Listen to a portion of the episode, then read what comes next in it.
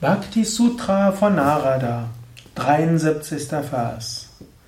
Weil sie ihm angehören.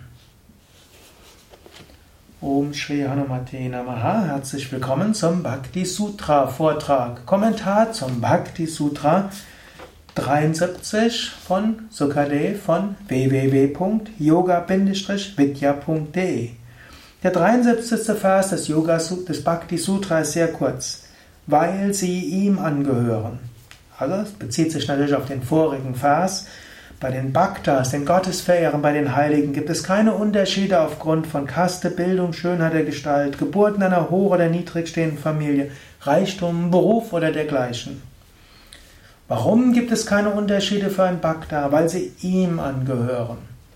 Man gehört immer etwas an. Du gehörst vielleicht einer Stadt an und fühlst dich dann als Kölner. Du gehörst einem bestimmten Geschlecht an, du fühlst dich als Frau. Du gehörst vielleicht einem bestimmten Beruf an und fühlst dich dann als Intellektueller oder als Musiker. Du gehörst einem bestimmten Charakter, einer bestimmten Dosha an und sagst, ich bin ein Pitta-Mensch. Du gehörst einer bestimmten Nation an und sagst, ich bin Deutscher. Du gehörst einer bestimmten sozialen Schicht an. Du gehörst einer bestimmten Weltanschauung an. Ich bin ein Lohas, ich bin ein äh, umweltfreundlicher.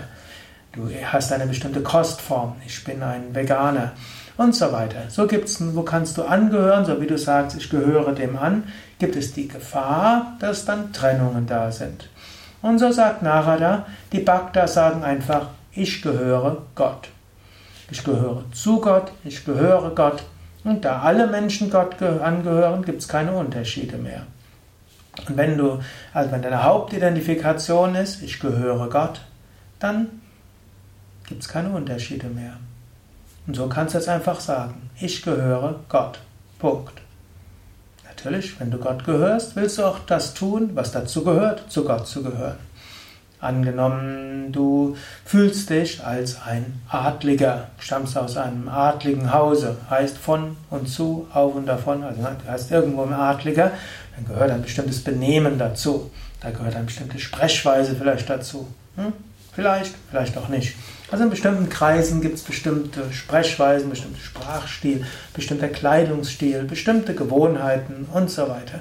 So ähnlich, wenn du zu Gott gehörst, dann gibt es auch eine bestimmte Gewohnheit. Du willst Gott dienen. Da hast du eine bestimmte Weise, dich zu tragen und zu sprechen und zu tun und so weiter. Also zu etwas zu gehören heißt dann auch, es drückt sich aus.